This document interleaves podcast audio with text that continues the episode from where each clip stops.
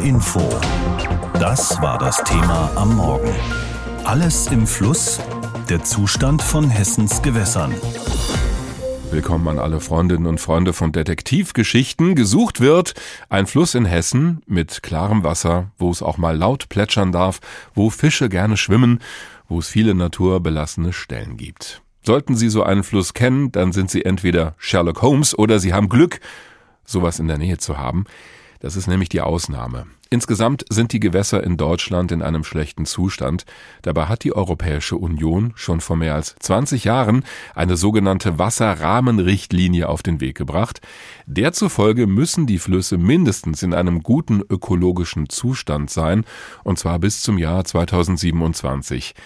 Das werden wir in Deutschland wohl nicht schaffen, denn laut Umweltbundesamt sind nur acht Prozent der Flüsse ökologisch intakt momentan. Wie das bei uns in Hessen aussieht, darüber habe ich mit Professor Peter Hase gesprochen. Er ist Biologe und Leiter der Außenstelle Gelnhausen der Senckenberg Gesellschaft für Naturforschung. Herr Professor Hase, jetzt nehmen wir mal die großen Flüsse in Hessen, also Rhein, Main, Werra, Fulda, Lahn. In welchem Zustand sind die aktuell? Ja, zu diesen großen Flüssen muss man vielleicht erstmal wissen, dass die ja besonders intensiv vom Menschen genutzt werden. Also das sind ja ähm, auch welche, die stark ausgebaut sind, die durch Schifffahrt genutzt werden, auch in, in denen sich sehr viel Schmutzwasser sammelt. Und äh, die sind natürlich entsprechend auch in keinem guten Zustand.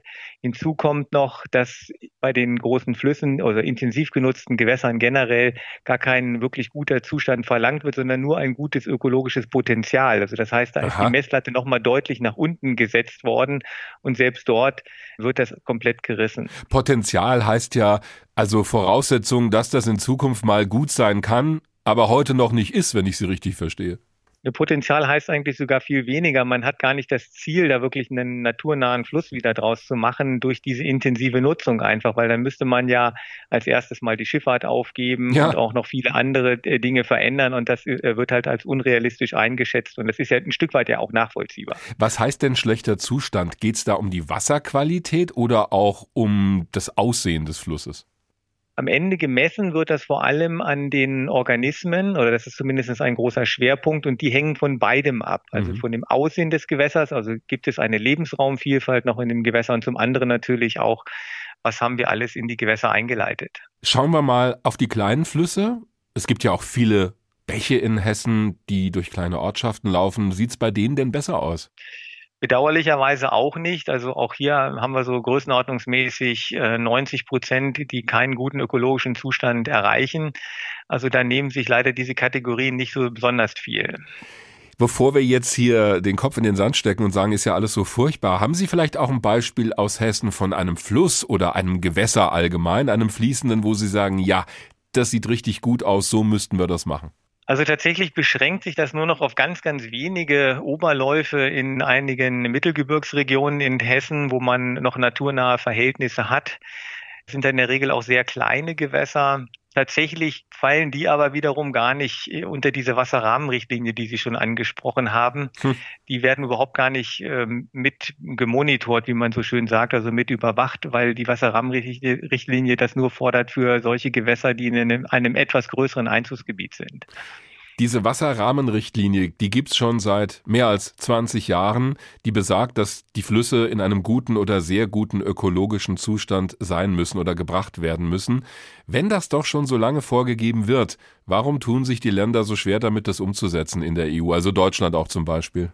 Ja, die Schwierigkeit liegt einfach darin begründet, dass wir uns immer wieder klar machen müssen, die, die Gewässer sind der tiefste Punkt in der Landschaft. Und am Ende des Tages landet alles irgendwo im Fluss, egal ob das jetzt aus der Landwirtschaft kommt im Einzugsgebiet oder von uns Verbrauchern und Verbraucherinnen selbst oder auch aus der Industrie. Hm. Und Hinzu kommen natürlich auch noch, dass viele Gewässer verbaut sind. Also es sind sehr viele verschiedene Faktoren, die auf die Gewässer einwirken, sodass man nicht mit einem ganz einfachen Mittel das mal eben ähm, reparieren kann. Was müssten wir denn dann machen, damit es was bringt?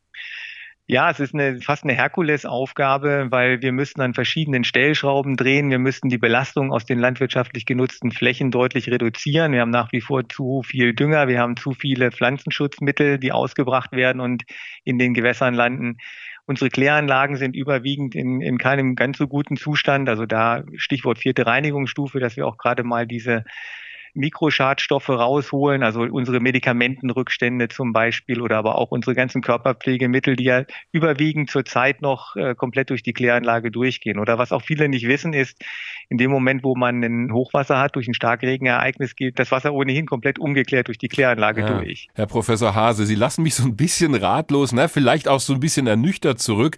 Heißt das, wir müssten eigentlich so unseren Lebensstil ein wenig umstellen, um auch die Flüsse zu retten? Oder haben Sie für mich noch irgendeinen so hoffnungsvollen Aspekt, den ich mir mitnehmen kann aus dem Gespräch? Ja, das ist immer so ein bisschen der Fluch des Jobs, den man hat. Also wenn man in so einem Bereich tätig ist, hat man äh, selten äh, gute Nachrichten. Aber es ist ähnlich, wie es jetzt auch dieser Tage vom Weltklimarat berichtet worden ist. Noch haben wir die Möglichkeit, das Ruder rumzureißen, aber wir müssen schnell sein. Wir müssen uns einfach beeilen und jeder kann seinen Teil dazu beitragen.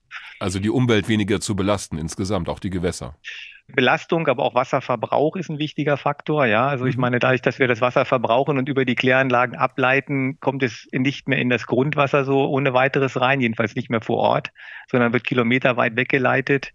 Also da gibt es schon eine ganze Reihe von Möglichkeiten, die wir haben. Sagt Professor Peter Hase, Biologe und Fachmann für den Zustand der Flüsse in Hessen. So, schön nochmal eine Kanne Kaffee kochen, auch wenn ich nur anderthalb Tassen trinken will. Ist ja egal, den Rest kann ich wegschütten. Heute ist wieder so ein Tag, an dem uns genau wegen solcher Dinge ein schlechtes Gewissen gemacht wird, und zwar mit voller Absicht. Es ist der Weltwassertag. Da beginnt außerdem die Wasserkonferenz der Vereinten Nationen heute in New York.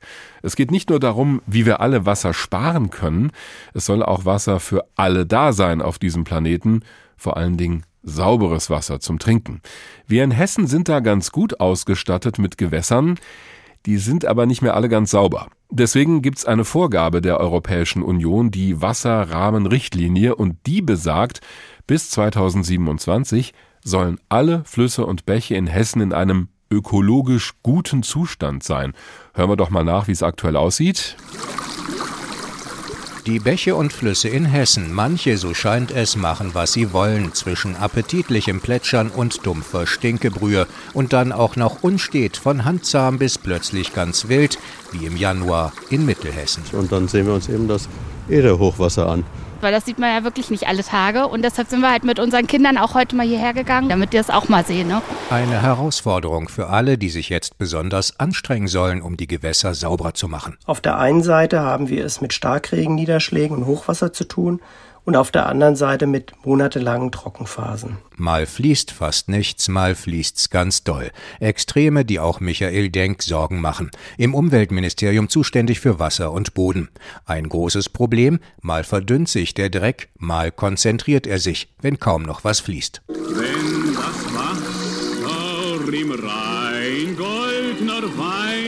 Heute könnte Willi Schneider nicht nur träumen. Ist zwar kein Wein, aber wer sich im Rhein verschluckt, dem muss es nicht gleich ganz schlecht gehen. Heute sind nicht die großen Ströme das Hauptproblem, in deren sanfter Mitte Industrie- und Umweltschützer zum Wohle des Wassers so gut es geht gemeinsam manövrieren. Düsterer sieht's in schlecht geklärten kleineren Flüssen und Bächen aus, warnt Lynn Anders von der Umweltschutzorganisation BUND Hessen. Vor allem im Sommer bei Niedrigwasser und deshalb fordert der BUND auch, dass bestehende Kläranlagen mit der vierten Reinigungsstufe ausgebaut werden müssen. Eine vierte Reinigungsstufe nach Rechenklärung, Vorklärung und biologischer Reinigung soll durch Membranfilter, Aktivkohle und Ozon Mikroschadstoffe wie Medikamentenreste und andere hartnäckige Verbindungen knacken. Regulär wird diese Technik aber nur selten eingesetzt. Die Wirksamkeit werde noch erforscht, sagen Klärwerksbetreiber. Hessen ist durchzogen von Quellen, Bächen und Flüssen. Das alles summiert sich auf 23.000 Kilometer. Zurzeit sind in Hessen nur 10 Prozent der Flüsse und Bäche im guten ökologischen Zustand. Lönn Anders vom BUND Hessen sieht aber noch Chancen für die Wende zum Guten. Um die notwendigen Verbesserungen umsetzen zu können, braucht es deutlich mehr Finanzen und mehr Personal, aber dazu ist auch der politische Wille erforderlich. Der sei da, heißt es im Umweltministerium in Wiesbaden mit nachgerüsteten Kläranlagen und Gewässerberatern, die sagen sollen, wie man aus einem hässlichen, schmutzigen Lauf wieder eine kleine Schönheit machen kann. Dies entlastet insbesondere kleinere Kommunen, die für diese spezielle Aufgabe kein Personal vorhalten können. Michael Denk vom Umweltministerium hat auch die Landwirtschaft stärker ins Visier genommen. So sind spezielle Abstände zu den Gewässerrändern bei der Düngung einzuhalten, Ackerflächen sind ganzjährig zu begrünen, damit Düngemittel nicht abgeschwemmt werden in die Gewässer und auch die absolute Menge des Düngers, der auszubringen ist, wurde begrenzt. Mit dem Programm 100 wilde Bäche für Hessen unterstützt das Land die Kommunen bei der Umsetzung der Wasserrahmenrichtlinie. Renaturierung von der Quelle bis zur Mündung. Ja, dann möchte ich so gern ein Fischlein sein. Wenn alles gut läuft, 2027, wenn die EU-Wasserrichtlinie auch in Hessen in trockenen Tüchern sein soll. Und bis dahin läuft noch viel Wasser den Main runter oder die Fulda oder die Lahn. Unser landespolitischer Korrespondent Andreas Meyer-Feist aus Wiesbaden war das über die Pläne der Landesregierung für die Flüsse in Hessen. Also die großen Flüsse in Hessen, die können wir schnell aufzählen, oder? Die fallen uns doch sofort ein. Der Rhein, der Main, die Weser, die Werra, die Fulda oder die Lahn.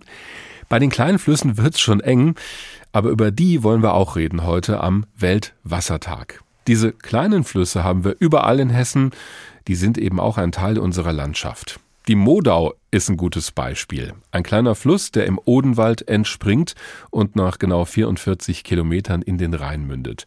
Dieser Fluss hat es Thorsten Schäfer besonders angetan, mit dem habe ich vorhin gesprochen. Er ist Journalist und Professor an der Hochschule Darmstadt und er hat ein Buch geschrieben über die Modau. Es heißt Wasserpfade, Streifzüge an heimischen Ufern. Herr Professor Schäfer, Sie haben sich für dieses Buch den gesamten Fluss angeschaut, also von der Quelle bis zur Mündung. Warum wollten Sie die Modau so genau kennenlernen?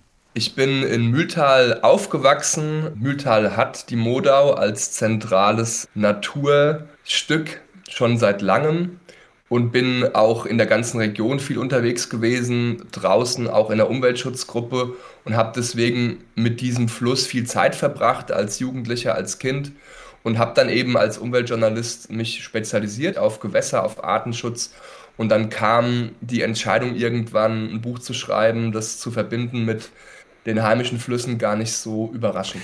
Interessant, dass Sie sagen, als Kind waren Sie da häufig. Ich glaube, Kinder haben so einen besonderen Bezug zu Flüssen vor der Haustür, oder? Das ist ja so der erste Spielort. Ja, also ich habe ja viel in den letzten Jahren mit der Modau gemacht. Auch ich mache zum Beispiel mit der heimischen Grundschule hier in Niederramstadt, Ortsteil Mühltals Flusswanderungen. Mhm. Wir haben sieben Wanderungen vor uns und auch meine eigenen Kinder sind natürlich öfter am Fluss und es gibt einen ganz natürlichen Zugang von uns Menschen zu Wasser, zum Lebendigen. Die Wissenschaft nennt es auch Biophilie, also das Hingezogensein zu allem Lebendigen. Bei Wasser sieht man es am besten. Schöner Begriff. Jetzt wollen wir natürlich wissen, was Sie erfahren haben bei dieser Erkundung der Modau für Ihr Buch. Wie geht's diesem Fluss? Es gibt natürlich sehr viele schöne Stellen nach wie vor, auch wenn die Modau verbaut ist, nur wenige Prozent ihres ursprünglichen Ufers erhalten ist. Aber der Modau geht es eben stellvertretend für viele kleine Flüsse in ganz Deutschland. Wir haben tausende davon nicht besonders gut an vielen Stellen. Die ist verschmutzt, was zum Beispiel die Rückstände aus der Landwirtschaft angeht, Pestizide. Sie ist eben, was die Ufer angeht, stark verbaut, wie man sagt. Also hat ganz viele Hindernisse, hat ganz viele Wehre es gibt über 100 Hindernisse noch, die auszuräumen sind, denn es gibt ein Gesetz der EU, die Europäische Wasserrahmenrichtlinie, mhm. wo eigentlich bis 2027 alle Flüsse im guten Zustand sein müssten, auch die Modau. Aber das werden wir nicht schaffen, diese 100 Hindernisse in ihr und ihren Zuflüssen zu ähm, bewegen. Aber das ist eigentlich Gesetzesstand. Hindernisse, da habe ich eine Frage zu. Ich stelle mir vor, wenn da jetzt zum Beispiel Steine oder irgendwas im Weg ist, ist es doch eigentlich gut, weil dann wird das Wasser so aufgewühlt, dann plätschert es und es wird durchmischt. Aber wahrscheinlich meinen Sie andere Dinge.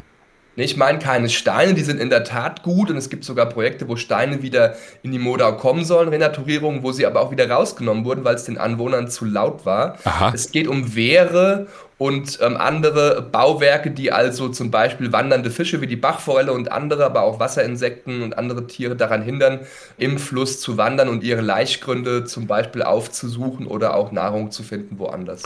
Das leuchtet ein. Jetzt haben Sie uns auch geschildert, und das hören wir häufig heute bei diesem Thema, wie schwierig das für die meisten Flüsse inzwischen geworden ist, wieder natürlich zu sein, weil wir Menschen da einfach eingegriffen haben. Gibt es auf der anderen Seite auch Orte oder Stellen an der Modau, die erahnen lassen, wie der Fluss eigentlich sein könnte, idealerweise? Ja, es gibt solche Stellen. Es gibt Renaturierungen, die die Gemeinden zusammen gemacht haben mit dem Wasserverband und den Behörden insgesamt. Wir haben hier in Niederramstadt eine kleine Flusskurve, die ist nur ungefähr 300 Meter lang, wo der Fluss wieder in seinen alten Zustand zurückgefunden hat, kaum ein Lebensraum antwortet so schön und ästhetisch auf die Renaturierung wie ein Fluss, weil sofort die Mäander anfängt, also der Fluss schlägt Kurven, es bilden sich Steilhänge und wir haben da jetzt auch über einen Biologen, der die Modau betreut, wieder viel Kies reingebracht. Es wird also weiter renaturiert. Es gibt solche Stellen verstärkt noch im Oberlauf der Modau, im Modautal bei Ernsthofen, Hoxhol gibt es solche Bereiche, aber es gibt auch Bereiche, wo der Biber gerade da ist und wieder alte Wildnis herstellt. Indem er die Bäume abknabbert, aber ist das nicht ein Problem? Die liegen dann einfach in der Gegend rum? Nein, es ist überhaupt kein Problem. Wenn Sie einen Baum im Gewässer haben, fängt sofort an, die Artenvielfalt zuzunehmen. Wir müssen uns vielleicht wieder daran gewöhnen, diese Wildnis auch zuzulassen. Es ist ganz viel eine Frage der Ästhetik, die wir als Gesellschaft wollen. Wenn ein Baum drin liegt, gibt es sofort kleine Staubereiche, Hindernisse für die Fische und Laichgründe und das Gewässer hat mehr Struktur, Vielfalt und viele Arten kehren zurück sagt Professor Thomas Schäfer von der Hochschule Darmstadt. Sein Buch über den Fluss Modau in Südhessen heißt Wasserpfade, Streifzüge an heimischen Ufern, ist im Ökom Verlag erschienen. Wasser bahnt sich normalerweise seinen Weg, das interessiert sich nicht für uns Menschen, sehen wir dann häufig besonders dramatisch bei großen Flutkatastrophen. Ansonsten aber haben wir inzwischen eine Menge getan, um das Wasser so durch unsere Landschaft zu leiten, wie wir das möchten. Das hat die Natur an vielen Stellen kaputt gemacht. Heute ist Weltwassertag, ein guter Anlass, um daran zu erinnern, dass es den Flüssen bei uns in Deutschland gar nicht mal so gut geht. Ein Beispiel dafür aus Hessen ist die Nidda, die entspringt im Vogelsberg, und bei Frankfurt Höchst mündet sie in den Main. Seit den 90er Jahren wird schon versucht, die Nidda wieder näher an ihren natürlichen Zustand heranzubringen oder zurückzubringen. Der Fachbegriff dafür lautet Renaturierung. Wie das geht und ob es denn funktioniert, hat sich unsere Reporterin Alicia Lindhoff angeschaut. Ein schmaler, gerader Kanal, durch den träge das Wasser fließt. So sieht die Nidda auf den meisten ihrer rund 90 Kilometer aus. Aber nicht am Höchster Wehr. Hier schlängelt sich der Fluss auf mehr als doppelter Breite zwischen grünen Wiesen entlang. Das Wasser rauscht wild über Steine und Kiesbänke, an denen Fische laichen können. Der Fluss wirkt natürlich. In Wirklichkeit aber steckt viel Arbeit in diesem kleinen Idyll, erzählt Stefanie Todt. Sie ist bei der Frankfurter Stadtentwässerung für den naturnahen Umbau der Nidda zuständig. Das war praktisch der alte Nidda-Verlauf und wir haben hier dieses Umleitungsgerinde hergestellt. Ne? Und jetzt hat das hier auch eine richtige Dynamik bekommen. Und das ist ja das eigentlich, was so ein Fluss ausmacht. Was einen Fluss noch ausmacht, das Leben darin. Von Fischen bis hin zu Kleinstlebewesen. Doch für die wurde es in der Nidda vor allem zwischen den 20er und 60er Jahren des vergangenen Jahrhunderts immer ungemütlicher. Auch weil man mehrere Stauwehre baute. Die sollten die umliegenden Siedlungen vor Hochwasser schützen, aber sie wurden auch zum unüberwindbaren Hindernis für Fische, die flussaufwärts zu ihren Laichgründen schwimmen wollten. So war es auch beim alten Höchster Wehr. Die Frankfurter Stadtentwässerung hat es durch eine flache Rampe ersetzt, die die Fische problemlos überwinden können. Und in den kommenden Jahren sind viele ähnliche Maßnahmen geplant. Es ist das erste Wehr, das wir umgebaut haben. Und jetzt im Mai kommt das Sossenheimer Wehr dran. Wir wollen auch dem Fluss viel mehr Raum geben können. Und da, wo es möglich ist, werden wir das auch machen. Im gesamten Verlauf der Nidda werden nach und nach sogenannte Altarme wieder mit dem Hauptkanal verbunden und an vielen Stellen der Flusslauf verbreitert. Doch ganz in ihren natürlichen Zustand wird die Nidda wohl nie mehr zurückkommen, sagt Stefanie Todt. Sie steht inzwischen einige Kilometer flussaufwärts. Auf mehreren Betonbrücken donnern hier Autos über den Fluss. Also so wie früher, das geht nicht mehr. Und da ist viel zu viel gebaut worden drumherum. Ich meine, ich kann die Autobahn ja nicht wegsprengen. Die gute Nachricht, überall da, wo die Nidda schon renaturiert ist, erobern sich auch verschwunden geglaubte Tierarten den Fluss zurück. Vom Biber bis hin zur Meerforelle. Eine Sorge aber bleibt, die Wasserqualität. Die ist in der Nidda auch fast 30 Jahre nach den ersten Plänen zum naturnahen Ausbau ziemlich schlecht, sagt Ulrike Schulte-Oehlmann von der Abteilung für aquatische Ökotoxikologie an der Goethe-Uni. Sie hat für das Forschungsprojekt Niddaman die Wasserqualität der Nidda untersucht. Nur auf dem obersten Abschnitt, im Vogelsberg, ist der Fluss noch sauber, sagt sie. Und durchläuft aber dann die Wetterau, die Kornkammer Hessens. Damit hat man also auch Einflüsse der Landwirtschaft und sie verläuft an kleineren und größeren Ortschaften und da haben sie natürlich auch die urbanen Einflüsse. Das sind hauptsächlich Kläranlagen. Und durch deren Filter gelangen oft Rückstände von Haushaltschemikalien oder Arzneimitteln ins Wasser. Das Fazit der Forscher? Vieles muss sich ändern. Zusätzliche Filter für Kläranlagen beispielsweise oder ein anderer Umgang mit Pestiziden in der Landwirtschaft. Das Land Hessen hat sich verpflichtet, einen Großteil dieser Maßnahmen zu finanzieren.